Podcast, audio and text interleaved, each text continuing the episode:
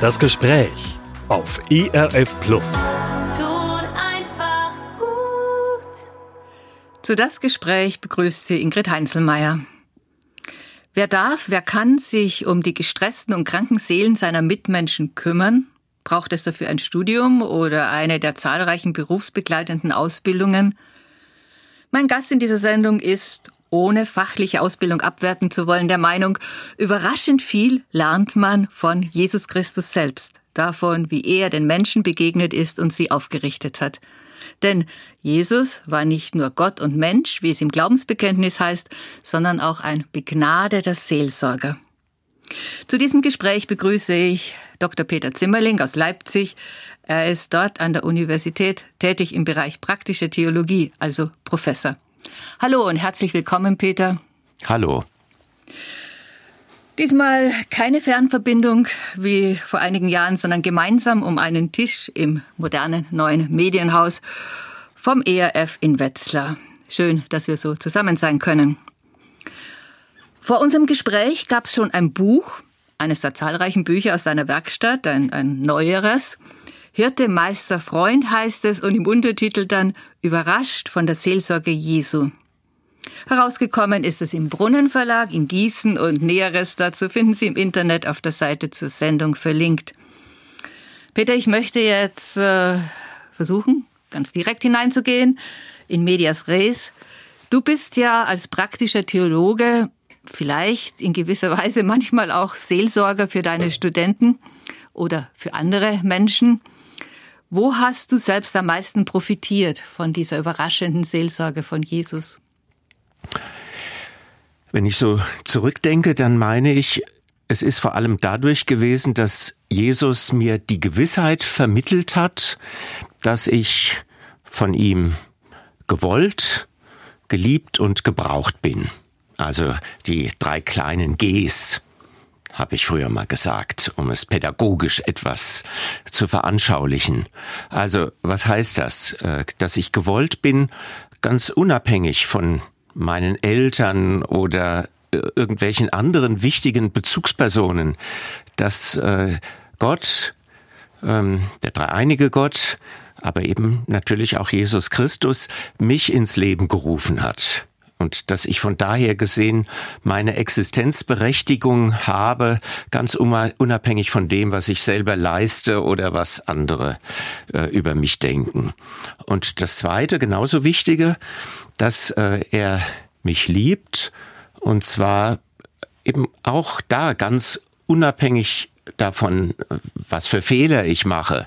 Wie, wie liebenswert wir uns selber finden zum Beispiel auch oder wie häufig ich versage. Und eben als drittes, das finde ich auch sehr wichtig, dass äh, ich gebraucht bin. Ich habe irgendwann einmal, als ich Jugendlicher war, im Religionsunterricht mit acht anderen meinen, mein Leben in den Dienst Gottes gestellt. Und äh, das ist sozusagen der Dreiklang, ähm, den der Glaube an Jesus Christus mir vermittelt hat. Mhm. Also ich versuche das jetzt nochmal zu bündeln. Die Erfahrung, dass ich selbst erlebt habe, wie Jesus sich um meine Seele kümmert, gibt mir sozusagen den Grund, äh, den Boden, auf den ich stehe, um es auch mit anderen teilen zu können. Das erste Kapitel hat eine auch überraschende Überschrift, das heißt Jesus der Seelsorger ohne Methode. Und das hat mich vielleicht deswegen überrascht, weil es eben so viele Methoden gibt, auch auf dem christlichen Seelsorgemarkt.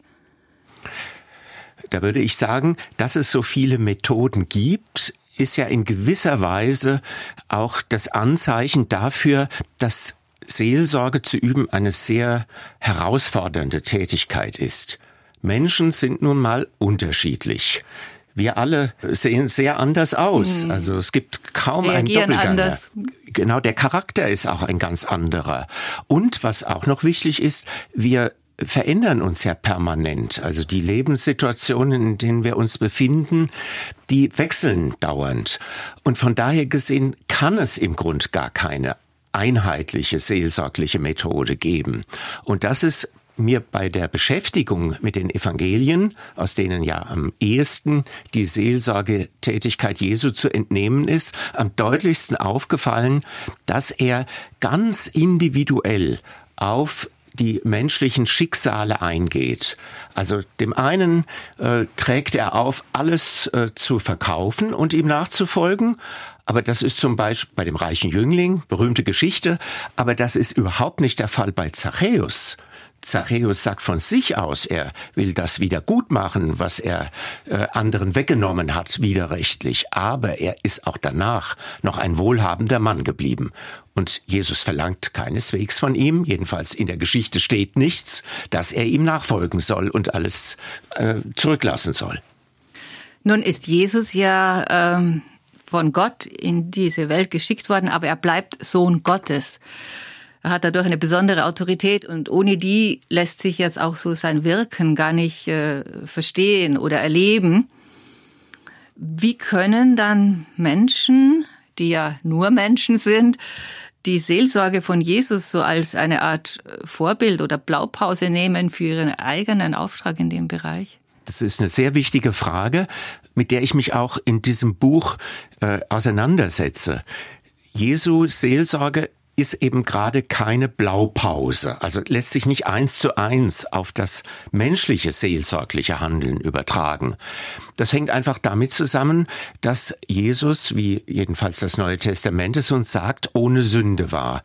Also Jesus war sozusagen auch irrtumslos in gewisser Weise. Und dadurch in einer ganz nahen Gemeinschaft mit Gott. Ja, und damit hängt eben zusammen, dass er durchschaut hat, was den Menschen fehlte. Das kann man ja von keinem menschlichen Seelsorger sonst so sagen. Oder dass er äh, alle heilen konnte. Auch das ist nicht so ohne weiteres von jedem menschlichen Seelsorger zu sagen. Und insofern ist die Seelsorge Jesu exzeptionell gewesen. Er ist, und damit hängt das zusammen, bis heute der unsichtbare Dritte in jedem Seelsorgegespräch. Er ist also nicht einfach der Erste in einer Kette von Seelsorgerinnen und Seelsorger, Seelsorgern in den letzten 2000 Jahren. Aber, und insofern lohnt es sich dann doch, sich mit der Seelsorge Jesu konkret zu befassen, es gibt Impulse oder ich würde mal eher vielleicht sogar sagen Rahmenrichtlinien, die sich aus der Seelsorge Jesu für unser seelsorgliches Handeln heute gewinnen lassen. Du hast gesagt, ähm, dass äh, die Seelsorge von Jesus mit dabei ist, wenn ähm, jemand jetzt als Jesus Nachfolger mit einem anderen Menschen in einen Seelsorgekontakt tritt. Und äh, das würde ich mir gerne noch so ein bisschen ausmalen, ja. um, um es auch vielleicht anschaulicher zu machen für äh, die, die uns zuhören. Ähm, ja, kann man sich das so vorstellen, dass dann diese Gespräche, diese Begegnungen dann äh, dies, die, die, diesem Wirken von Jesus sehr nahe kommen, wenn man ganz bewusst ähm, Jesus auch mit hineinnimmt in diese Gemeinschaft, also zum Beispiel durch Gebet. Also das ist genau der springende Punkt, dass Jesus eben als der Auferstandene ja allgegenwärtig ist. Er sagt ja äh, zum Abschied zu seinen Jüngern und Jüngerinnen nach dem Matthäusevangelium, siehe, ich bin bei euch alle Tage bis an der Weltende. Und das bedeutet natürlich, dass er auch in jedem Seelsorgegespräch dabei ist. Und es ist sicher eine wichtige Hilfe für das Gelingen eines Seelsorgegespräches, ihn vorweg um seine Gegenwart zu bitten und ihm nach einem Seelsorgegespräch zu danken. Ich selber äh, mache es normalerweise so, meiner eigenen Seelsorgepraxis, dass ich nicht unbedingt mit den Seelsorgesuchenden bete, aber dass ich vor jedem Gespräch, um das ich gebeten werde und auch nach jedem Gespräch, ähm, ja, das Gespräch noch einmal ich sag's mal so einfach vor Jesus ausbreite und ihn um seinen Segen für das Gespräch und äh, seine Nachwirkungen bitte. Das wäre für mich tatsächlich auch die entscheidende Praxis, um Jesus in dieses Gespräch einzuladen. Der Titel deines Buches besteht aus drei Worten, die Bildworte sind und die eben diesen Seelsorgeauftrag von Jesus beschreiben, als Hirte, Meister und Freund. Die Sache mit dem Hirten, das ist wahrscheinlich äh, den meisten bekannt. Der gute Hirte, der Psalm 23, Johannesevangelium, Kapitel 10. An zahlreichen Stellen, also in der jüdischen Bibel und im Neuen Testament, ähm, die Hirtenfunktion auf der anderen Seite ist für uns im 21. Jahrhundert vielleicht dann doch ein bisschen weiter weg. Äh, weiß nicht, ob Sie, äh, die Sie uns zuhören, schon mal hinter einer Schafherde hergelaufen sind. Ich habe das einmal gemacht in meinem Leben, aber auch nicht öfter. Kann man das irgendwie so zusammenfassen? Was kommt aus dieser Hirtenfunktion vom guten Hirten? Ähm, wie verbindest du das dann eben auch mit der Seelsorge? Also ich hatte weniger Probleme, ehrlich gesagt, äh, mit der Tatsache, dass wir nicht mehr so viele Hirten wie früher haben, wie das im alten Israel beispielsweise war, äh, weil ich glaube, dass das doch ein ja archetypisches Bild fast ist, des Hirten mit seiner Schafherde. Ich denke, dass durch äh, ja Filme, ein, ein, altes Modell, Bücher mhm. ist das irgendwie doch weiterhin mhm. auch in unserer Gesellschaft präsent. Ich hatte ein ganz anderes Problem mit diesem Bild und durch die Arbeit an dem Buch ehrlich gesagt gesagt, habe ich äh, diese Vorbehalte ein Stück weit überwinden können. Ich wollte einfach kein dummes Schaf sein. Denn das ist ja eigentlich der Skandal, der heute ein bisschen in diesem Bild für moderne Menschen, die sich emanzipiert fühlen, die in der Demokratie gelehrt werden, dass ihre Stimme etwas zählt mhm. bei der Wahl der Regierung. Also da habe ich gemerkt, es gibt ja von Anfang an in der christlichen Kunstgeschichte Darstellungen Jesu als des guten Hirten. Man muss sogar sagen, die Kunstgeschichte beginnt in Europa mit der Darstellung Jesu als des guten Hirten. Das ist ein, ein Fresko aus den Katakomben genau, in Rom. Genau, in den Katakomben in Rom äh, ist die erste Darstellung. Und das ist dann im Laufe der folgenden Generationen verfeinert worden. Und es gibt in Ravenna eine wunderbare Darstellung. Manche kennen das äh, im Mausoleum der Galla Placidia, eine Kaiserin aus dem Westen des Reich, römischen Reiches. Und da wird Jesus umgeben von Schafen dargestellt. Und die Schafe, wenn man die sich näher anguckt, dann sind das intelligente Schafe. Sie nehmen alle eine etwas andere Haltung ein, sie schauen aber alle auf ihre Weise hoch konzentriert auf Jesus, der in der Mitte sitzt und eines der Schafe mit einer liebevollen Geste am Kopf streichelt. Aber es ist so, dass man überhaupt nicht den Eindruck bekommt, ja, also er steht über den Schafen, sondern es ist wirklich der gute Hirte, der seine Schafe, ja, wie soll ich es sagen, ernst nimmt, der für sie sorgt, aber der, ja, intelligente Schafe haben will. Mhm. Im alten Orient war der Hirte auch außerhalb der Bibel jetzt ein, ein Titel für Könige? Ja, und in Israel eben nicht. Das ist das Besondere. Israel verwendet, also im Alten Testament zumindest, wird der Titel Hirte nie für einen König verwendet, sondern er ist Gott vorbehalten. Und von daher gesehen haben die jungen Christen das richtig gemacht, dass sie dieses Bild sozusagen an die Spitze gesetzt haben für das, sage ich jetzt mal, seelsorgliche Handeln Jesu. Ja, Sie hören das Gespräch auf ERF Plus. Heute ist Professor Peter Zimmerling aus Leipzig bei uns im Studio zu Gast und mein Name ist Ingrid Heinzelmeier. Wir gehen weiter in diesen Titelbildern. Äh, der nächste Begriff ist Meister. Das heißt auf Hebräisch Rabbi. Und so reden Jünger und Mitmenschen den Wanderprediger Jesus ja an ganz vielen Stellen an in den Evangelium. Was steckt jetzt hinter dem Rabbi? Das erste Interessante ist, dass äh, die Jünger Jesu und eben auch Menschen, die irgendwie Interesse an ihm haben, die eine Frage an ihn richten wollen, ihn so nennen, obwohl er kein Studium hatte. Jesus ist ja Laie.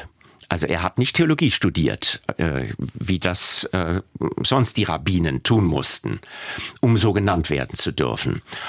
Aber das bedeutet, dass er offensichtlich als mit den Rabbinen, die eine große Rolle spielten im Israel zur Zeit Jesu, weil sie die Torah, das Gesetz Gottes auslegen durften, äh, dass er ihnen ebenbürtig ist. Aber sein Rabbi-Sein unterscheidet sich in mancher Hinsicht signifikant, markant von dem Rabbi-Sein der zeitgenössischen Rabbinen im Judentum. Woher kommt dann seine Autorität, wenn nicht durch eine Ausbildung?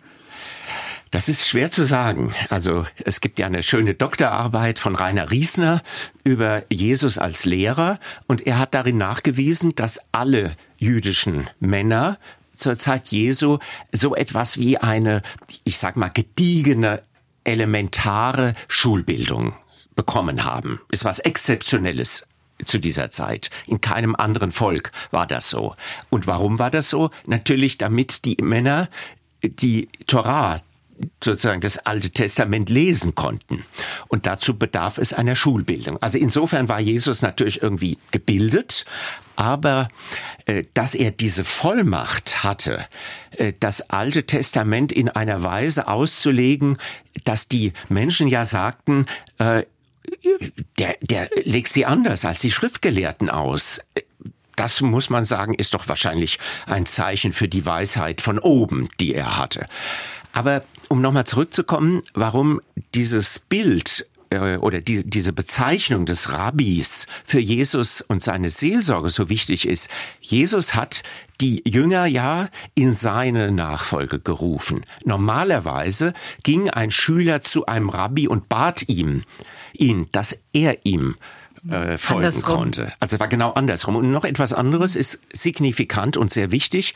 Jesus sorgt auch finanziell für seine Schüler. Und sonst war es so, dass die Jünger die Rabbinen bezahlen mussten natürlich. Nicht unterscheiden sie sich darin, dass sie in einer Lebens- und Lerngemeinschaft miteinander standen. Ich übertrage das mal auf die Seelsorge heute. Das heißt, die Seelsorgesuchenden, ähm, das sind die Seelsorge, die christliche Seelsorge heute, die müsste, müsste eigentlich umsonst sein. Ja, also das, das ist, ist aber für, halt auch schwierig zu Genau, das ist ein wirkliches Problem, finde ich, weil es heißt doch im Neuen Testament auch umsonst habt ihr es empfangen, umsonst geht es weiter. Ich gebe allerdings zu, es steht ja im Neuen Testament auch, man soll dem Ochsen, der da drischt, nicht das Maul verbinden. Also du hast von einer Lebens- und Lerngemeinschaft gesprochen, die in diesem Begriff Meister, Rabbi und seine Schüler dann eben zum Ausdruck kommt. Ist das vielleicht auch etwas, was äh, für uns heute noch Relevanz haben könnte? Dass man also die Seelsorge Klar, wenn sie professionalisiert ist, dann muss sie auch ein bisschen abgegrenzt sein. Aber dass man auch eine Seelsorge praktiziert, die eben in solchen Lebens- und Lerngemeinschaften geschieht. Sehr gut. Also ich, ich würde sogar sagen, ähm, da wird ein, ein Merkmal der Seelsorge Jesu deutlich. Jesus war kein Wegweiser als Seelsorger. Das ist ja so ein Missverständnis der alten, auch pietistisch geprägten Seelsorge. So habe ich sie übrigens auch als Schüler, als Oberstufenschüler schon geübt, weil ich immer wieder merkwürdigerweise von Mitschülern äh, gebeten wurde, irgendwie, äh, ja, sie sollten sich aussprechen. Und was habe ich gemacht? Ich habe ihnen dann am Ende einen Rat gegeben und habe mit ihnen gebetet, ja äh, da bin ich ganz von abgekommen weil Ratschläge zu geben ist sowieso sehr äh, unklug. Da steckt schon in dem Wort Ratschlag. Also man schlägt den anderen, der ein, der ein seelsorgliches Gespräch will, damit häufig tot. Aber was sinnvoll ist, dass man tatsächlich äh, ein Stück des Weges mit ihm geht oder mit ihr geht, dass man Fragen stellt, an deren Ende dann die eigene Erkenntnis durch den Geist Gottes, wenn es gut geht, beim Seelsorgesuchenden steht. Und das steckt für mich in diesem Rabbi-Schüler-Verhältnis mindestens auch drin. Das heißt natürlich, dass man dann auch über einen festgelegten zeitlichen Rahmen irgendwo mit engagiert ist und das nicht auch gleich wieder abgeben kann. Ich habe auch erlebt, dass ich war immer sieben Jahre Pfarrer einer Kommunität, einer evangelischen, dass da ganz regelmäßig Gäste zu Tagungen oder einfach sonst zum Gespräch sich anmeldeten, die ich dann ja über manche sogar über mehrere Jahre begleitet habe. Und äh, da ist das tatsächlich auch so ein, ein Stück, ein, ein Stück Weggemeinschaft mhm. ist da in der Seelsorge gewachsen. Und das ist übrigens natürlich im Studium auch nicht anders. Unsere Studierenden, die sind ja nicht nur ein Semester da, gewöhnlich jedenfalls. Und da wächst also auch so ein Vertrauen und man geht einen gewissen Weg miteinander. Ja, interessante, weitreichende Perspektiven zum, zu der Erfahrung Seelsorge. Der dritte Titel jetzt äh, aus dem Dreiklang äh, des Buchtitels ist vielleicht äh, der persönlichste Begriff, nämlich Freund. Und bei Freund, da muss ich denken an Jesus selbst, der auch im Johannesevangelium gesagt hat, der Knecht weiß nicht, was sein Herr tut, euch aber habe ich Freunde genannt. Geht es dann auch um eine freundschaftliche Gefühlsbeziehung? Das würde ich sagen. Also durch gerade diese Aussage, die du eben verlesen hast, da ist ja eine neue Wärme in die Beziehung zu, zwischen ähm, ja, dem Gläubigen und Jesus hineingekommen, die vielleicht vorher, also jedenfalls, ich würde mal sagen, im sogenannten Heidentum nicht so gegeben war. In Israel ansatzweise schon. Mose zum Beispiel wird als Freund Gottes bezeichnet. Das Gleiche gilt sogar auch für David, Salomo. Also bei ausgewählten Menschen kommt das auch im Alten Testament schon vor. Aber immer in der Beziehung Gott. Mensch. Natürlich. Und es wird aber im Neuen Testament demokratisiert.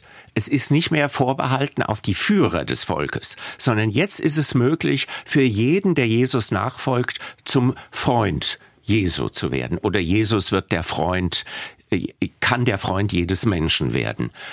Und das ist übrigens für mich ein wesentlicher Unterschied zwischen einer therapeutisch orientierten Beziehung und einer seelsorglichen Beziehung. Ich sage nicht, dass jede seelsorgliche Beziehung eine freundschaftliche Beziehung werden muss. Das ist ja gar nicht möglich, ja. Und es ist auch wichtig, eine gewisse Distanz, äh, professionelle Distanz zu wahren. Aber trotzdem ist die Seelsorge eben nicht eine Beziehung zwischen einem äh, Therapeuten und einem Klienten. Da, da sagen uns schon die Begriffe irgendwie, dass da eine Distanz ist, ist irgendwas ja entfernteres. Und wir wissen heute aus den Wirksamkeitsuntersuchungen von Therapien, die wirken am besten, wenn die Beziehung stimmt zwischen Therapeut und Klient. Und das ist für mich ein Beleg dafür, also aus der ganz säkularen therapeutischen Szene, dass auch die Seelsorge dieses, die, ich sag mal, diese freundschaftliche Dimension oder noch vorsichtiger formuliert, zu dieser freundschaftlichen Dimension hin offen sein sollte. Also jedenfalls muss die Seelsorge geprägt sein von einem Gefühl der Sympathie zwischen beiden zwischen dem Seelsorger, der Seelsorgerin und den Seelsorgesuchenden. Sonst wird das nichts. Welcher dieser drei Titel beschreibt für dich ähm, am meisten oder am treffendsten die Seelsorge von Jesus? Wieder finde ich eine sehr schöne Frage, äh, die ich durch dieses Buch irgendwie auch beantworten will. Ich denke, dass man da keine pauschale Antwort darauf geben kann, sondern differenzieren muss. Es gibt Phasen im Leben, wo äh, die, der Begriff oder ja, Freund ganz wesentlich ist, um diese Beziehung zu beschreiben, etwa äh, für Pubertierende. Da ist natürlich Jesus als Seelsorger viel attraktiver als Jesus als Meister. Weil als Meister, das klingt so ein bisschen leerer, mhm. oft hat man als Pubertierender seine Probleme. Ja, sucht man seinen Selbstwert. Genau, und da ist natürlich dieses Partnerschaftliche, das irgendwie im Freundschaftsbegriff enthalten ist, das liegt einem da viel näher. Mhm. Aber in einer anderen Lebensphase ist man vielleicht eher verloren und sehnt sich danach, genau. so einen Meister zu haben, ja. wo man Oder dann auch Autorität im guten Sinne dann im Alter äh, wo Krankheiten, Einschränkungen zunimmt, da birgt man sich vielleicht gerne im Schoß eines guten Hirten, ja, oder der gute Hirte, der einen trägt, dass das verlorene Schaf auf die Schultern sich legt. Ähm, da ist es dann auch nicht ein Moment der Regression, würde ich sagen, sondern es ist der ganz angemessene Wunsch eines alt gewordenen Menschen, ähm, ja, im Alter Unterstützung zu erfahren. Zu unserem Thema gibt es auch viele prägende Aussagen von Martin Luther, dem Reformator. Und deswegen möchte ich dich jetzt auch fragen, Martin Luther war ja auch ein lange Jahre ein sehr geplagter Mensch, der Seelsorge gesucht hat und später dann auch viel Seelsorge vermittelt hat. Ähm, was wissen wir jetzt aus den vielen Schriften? Wie hat Martin Luther Jesus erlebt als den heilenden Seelsorger für seine Seele? Ich denke vor allem in zweifacher Hinsicht. Einmal, äh, das klingt vielleicht jetzt ein bisschen komisch, als äh, das Kind in der Krippe. Das Kind in der Krippe, das hat äh, für Luther eine wesentliche Bedeutung, weil er meint, dass äh, im Kind in der Krippe äh, der klarste Spiegel der väterlichen Liebe Gottes vorliegt. Also ein Kind, der, das kann es nur gut meinen. Luther kommt ja aus dem Mittelalter, wo man Gott als Richter stark gesehen hat, vor dem man sich fürchten muss. Und indem er den Fokus auf das Kind in der Krippe richtet, da äh, verändert sich das Gottesbild. Und deswegen könnte man sogar sagen, Luther ist der erste neuzeitliche Weihnachtschrist. Aber es gibt noch was anderes. Luther ist immer gleichzeitig auch Karfreitagschrist, weil er in den Wunden Jesu am Kreuz erkennt er die Vergebungsbereitschaft Gottes. Und das gehört irgendwie zusammen. Also die Nähe Gottes zum Menschen im Kind in der Krippe und die Bereitschaft Gottes für in Jesus Christus für den Menschen ähm, zu leiden, sogar zu sterben und ja, für seine Schuld zu sühnen. Wir haben ja viele Briefe von ihm und äh, die sind auch oft sehr persönlich. Da geht es um Menschen in Not und er versucht ihnen ja helfend als Seelsorger auch zu begegnen. Mit welchen Zusagen auch aus der Schrift ist Martin Luther in diese Briefbegegnungen hineingegangen? Also zunächst kann man vielleicht noch hinzufügen, Martin Luther ist überhaupt der größte Briefseelsorger in der, im, im Raum des Evangelischen. Und er hat Briefe geschrieben auf Bitten von Freunden von Seelsorgesuchenden. Und er wusste schon irgendwie, als er sie verfasste, dass sie weitergereicht werden. Es war ähnlich wie mit den Paulusbriefen. Er, er wusste schon, die, die kommen in eine Öffentlichkeit. Und bis heute, in den letzten viereinhalb Jahrhunderten, sind die unendlich viel mal nachgedruckt worden. Natürlich nur die, die Klassiker der Seelsorgebriefe Luthers. Und wenn man mal alle durchschaut, dann kann man vier Bibelverse ausmachen, die am häufigsten in diesen Seelsorgebriefen von Luther in die Situation der Seelsorgesuchenden hineingesprochen werden. Und es sind interessanterweise vier Bibelverse, die alle äh, ziemlich direkt mit Jesus Christus und seiner Seelsorge zu tun haben. Also die erste Bibelaussage, die an der Spitze aller Bibelverse in Seelsorgebriefen Luthers steht, äh, die stammt aus 2. Korinther 12, 9. Lass dir an meiner Gnade genügen, denn meine Kraft ist in den Schwachen mächtig. Interessant ist, dass der bedeutendste Seelsorgelehrer des letzten Jahrhunderts, Eduard Turneisen aus der Schweiz, hat auf seinem Grabstein äh, auf dem Friedhof in Basel stehen, äh, Deine Gnade ist mein Trost. Das ist ein Wort aus den Psalmen. Zweiter Bibelvers, 1. Petrus 5, Vers 7, alle eure Sorge werft auf ihn, denn er sorgt für euch. Welcher Mensch würde nicht immer wieder von Sorgen geplagt. Dritter Bibelvers, Johannes 16, 33. In der Welt habt ihr Angst, aber seid getrost, ich habe die Welt überwunden. Wenn das stimmt, was der Starsoziologe, inzwischen ist er verstorben, äh, Ulrich Beck gesagt hat, dann leben wir in einer Risikogesellschaft und die, das Grundgefühl sehr vieler Menschen ist die Angst. Ist also ein Vademekum gegen die Angst. Letzter Bibelvers, Römer 14, 8. Leben wir, so leben wir dem Herrn. Sterben wir, so sterben wir dem Herrn. Darum, wir leben oder sterben, so sind wir des Herrn. Also Gnade, Sorge, Angst, Tod, das wären dann so kurz zusammengefasst die Stichworte. Du hast gesagt, sie haben alle direkt mit Jesus und der Glaubensbeziehung zu ihm zu tun. Wo sind dann aber auch die unterschiedlichen Akzente? Also äh, in welche Situationen hinein spricht äh, Martin Luther gerne zum Beispiel ähm, von der Angst?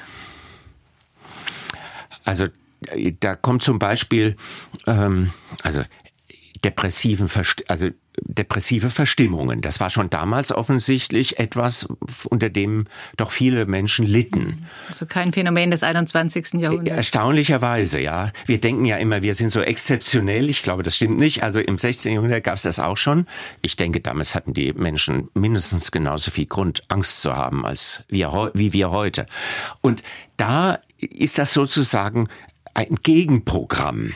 Also die negative Einrede, ich bin verloren, was Schreckliches wird morgen passieren. Da setzt Luther in seinem Seelsorgebrief äh, sozusagen diese positive Einrede, wenn man es mal rein psychologisch sieht. Also äh, in der Welt habt ihr Angst, aber ich bin bei euch. Und äh, jeder, der schon mal äh, unter schrecklichen oder sagen wir vorsichtig, unter Ängsten gelitten hat, der, der kann das ausprobieren oder hat das vielleicht schon ausprobiert und wird merken, dass das funktioniert. Also das, das ist das Erstaunliche. Die Gedanken, die kann man ja nicht, wie soll ich sagen, die, die kann man nicht äh, irgendwie ungedacht machen, aber man kann ihnen einen Gegengedanken entgegensetzen und sie dadurch wenigstens relativieren und im Laufe der Zeit können sie in den Hintergrund treten, beziehungsweise manchmal sogar verschwinden. Mhm. Die Kraftworte von Jesus Christus eignen sich dazu besonders gut. So ist es. Hast du ein konkretes Beispiel im Kopf, äh, wo er, er hat ja auch Briefe geschrieben. Ich erinnere mich irgendwie an einen Affektmörder und äh, Menschen, die wirklich in großen Nöten waren. Also, ich erinnere mich ähm, an einen der letzten Briefe von Martin Luther, die er an seine, den er an seine Frau geschrieben hat. Ähm, und da war es so, er, er war Katharina ja. Katharina von Bora. Genau, Katharina von Bora. Und das sind wunderbare Seelsorgebriefe. Sie sind auch sprachlich ganz außergewöhnlich und spiegeln auch etwas von der Liebe, die Luther, also die Sympathie, äh, die Luther in der Seelsorge auch gezeigt hat. Und da ist es so, Katharina hat sich also sehr gesorgt um ihn, weil er war auch sehr krank schon zu diesem Zeitpunkt und war in Mansfeld. Sie war ja in Wittenberg geblieben und er sollte da zwischen den Grafen von Mansfeld Streit schlichten. Und dann schreibt er ihr zurück, dank deiner Sorge, Katharina, ähm, wäre fast die Decke auf unseren Kopf gefallen. Und es war nämlich so, dass er in einem Zimmer untergebracht war, wo tatsächlich ein großer Stein sich von der Decke gelöst hat in der Nacht, aber der ist nicht auf Luthers Kopf gefallen, sondern direkt neben ihn. Und äh, da das nimmt er also als Beispiel dafür in seinem Brief an Katharina, dass sie doch bitte aufhören soll, sich zu sorgen, sondern Gott die Sorge zu überlassen. Und er schreibt dann sehr nett, also wenn nicht die Engel Gottes über mich gewacht hätten, dann wäre ich tatsächlich heute Nacht wie eine Maus in der Mausefalle zerquetscht worden. Und da bist du mit deiner Sorge schuld daran sozusagen. Ja, also er weiß dann auch, äh, seine Leute zu packen. Peter, ein anderer Grund, warum Menschen heute oft in Seelsorge müssen ist äh, oder gehen, ist die Erschöpfung, die innere Erschöpfung. Das nimmt ja auch viele raus aus ihren Alltagssituationen. Und da gibt es einen anderen äh, großen Seelsorger, mit dem du dich sehr beschäftigt hast. Das ist Nikolaus Ludwig Graf von Zinzendorf, der die Herrnhuter Brüderbewegung mit angestoßen hat. Und von ihm gibt es, ich würde sagen, du zitierst das auch in deinem Buch, eine wirklich bemerkenswerte und behaltenswerte Mahnung. Ich versuche mal das so im Deutsch des 18. Jahrhunderts äh, vorzutragen. Äh, Nikolaus Ludwig Graf von Zinzendorf schreibt, es ist ein großer Fehler, den man mit vielem Schaden erfahren muss, wenn man sich in die Liebe zu seinem Nächsten, ins Predigen und in die Bekehrsucht so vergafft und verliebt, dass man nicht Zeit hat, an sich zu denken. Ein Zeuge sein ist recht gut, aber sein eigenes Gefühl, seine eigene Gnade und Seligkeit verplaudern, unterdessen, dass man andere Leute herzuruft, seine eigene Erfahrung negligieren, vernachlässigen und über dem Ausfließen selbst vertrocknen und sich so ausschöpfen lassen, wie man einen Brunnen austrocknet, dass da nichts mehr ist, das geht unmöglich an. Also, man kann sich selbst in diesen Dienst so investieren, dass man selbst austrocknet. Das soll nicht sein. Ein Rat für heute? Du hast ja gesagt, Ratschläge sind manchmal tödlich, aber ein Mutmachgedanke für heute. Im Grunde genommen geht er ja hier auf das Problem des Burnouts ein.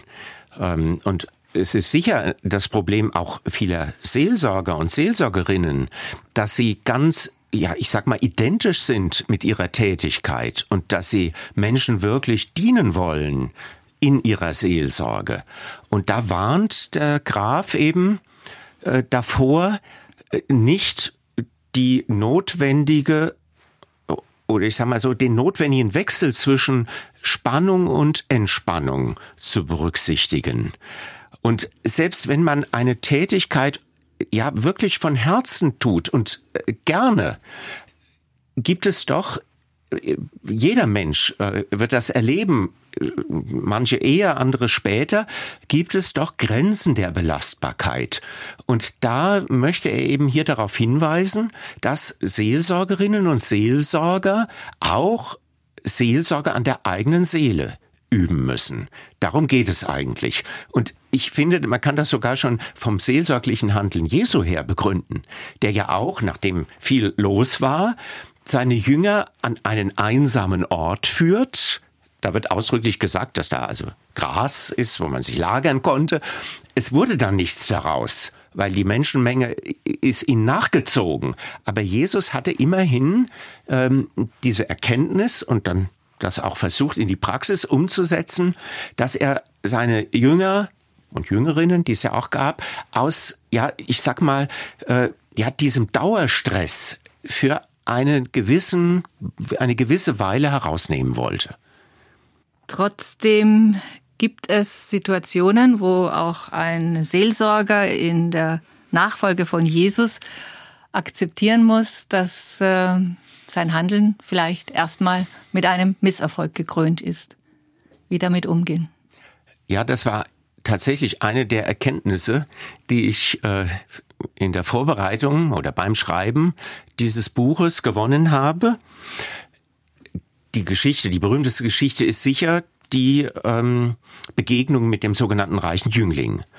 Und äh, der ist ja von sich unglaublich überzeugt hat, also ein gesundes Selbstbewusstsein, was eigentlich gut ist, stabile Identität und äh, er, er hält alle Gebote und äh, Jesus, so meint er, und Jesus konfrontiert ihn im Grunde genommen und sagt, ja, das ist alles schön und gut, aber eins fehlt dir noch. Verkauf, was du hast und folge mir nach. Und da heißt es, dass der reiche Jüngling traurig davonging. Aber Interessant sind zwei Dinge in diesem Zusammenhang. Also ist Misserfolg der Seelsorge Jesu, um es mal schlicht zu sagen. Und das eine ist, was bemerkenswert ist, es heißt ausdrücklich, Jesus gewann ihn lieb. Und das zweite, Jesus ist ihm nicht nachgegangen. Er hat ihn also nicht irgendwie äh, bedrängt, es doch sich nochmal zu überlegen. Aber es wird eben in der Geschichte auch nicht gesagt, wie sie ausgegangen ist. Und für mich ist Seelsorge ein Langzeitgeschehen, fast immer, so dass ohne weiteres sich das geändert haben kann. Nochmal. Aber tatsächlich zunächst einmal Misserfolg. Und äh, das ist den Jüngern so passiert, das ist Jesus so gegangen, das wird uns immer wieder äh, so gehen. Und die entscheidende Erkenntnis, die ich daraus gewonnen habe, ist, dass man sich eben äh, nicht irgendwie irritieren lassen darf sondern weiter geht's. Ähm, es kommen andere und vielleicht kommen sogar die, wo es nicht funktioniert hat, habe ich immer wieder erlebt sogar, kommen zurück und dann funktioniert's. Du hast so etwas wie Leitlinien entdeckt in der Seelsorge von Jesus. Kannst du die noch zusammenfassen? Ja, gerne. Also das war ja auch so ein bisschen der Versuch, ähm, wie soll ich sagen, so Konturen des seelsorglichen Handelns zu entwerfen. Und da ist natürlich eine besonders wichtig. Also bei Jesus spielt die Würde äh, des Seelsorgesuchenden eine ganz große Rolle. Und er spricht jedem Seelsorgesuchenden de facto ja eine äh, unaufgebbare Würde zu.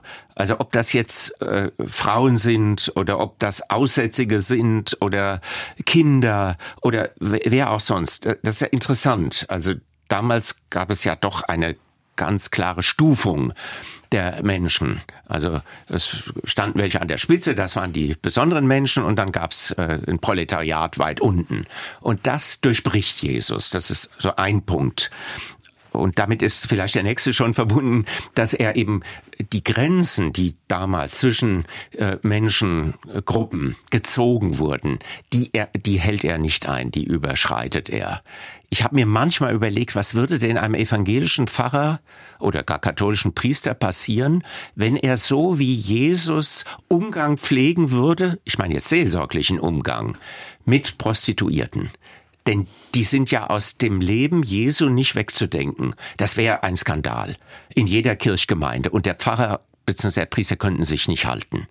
Ja, also da merkt man, wie drastisch Jesus diese Grenzen die damals äh, gegeben waren und auch heute noch existieren, mhm. durchbrochen hat. Aber eben um der Menschen willen.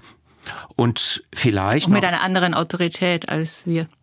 Das ist richtig. Und ob das, äh, also ich würde mich das auch nicht trauen, sowas zu machen, ja.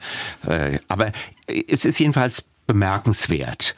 Und was vielleicht mindestens genauso wichtig ist, die Seelsorge, die kirchliche Seelsorge ist ja traditionellerweise, gilt für Freikirchen im Grunde genommen genauso wie für Landeskirchen, die ist ja wesentlich also auf das Gespräch orientiert und damit auf psychische Vorgänge. Und bei Jesus ist sie doch sehr ganzheitlich. Also er heilt Menschen, er äh, befreit Menschen von Belastungen und Bindungen. Ähm, also, Dafür genügen manchmal ganz wenige Worte oder auch Blicke. Ja, aber es kann manchmal auch handgreiflich zugehen, dass er ein Brei macht und auf die Augen eines Blinden legt oder dass er äh, jemand anspuckt oder so. Also das ähm, auch da ist es sehr unterschiedlich, aber immer ist deutlich, für Jesus spielt eben auch die Leiblichkeit des Menschen eine, in der Seelsorge eine wesentliche Rolle. Eine letzte Frage, Peter. Kannst du ein Ziel erkennen für Jesus, wie er Menschen in der Seelsorge begegnen möchte?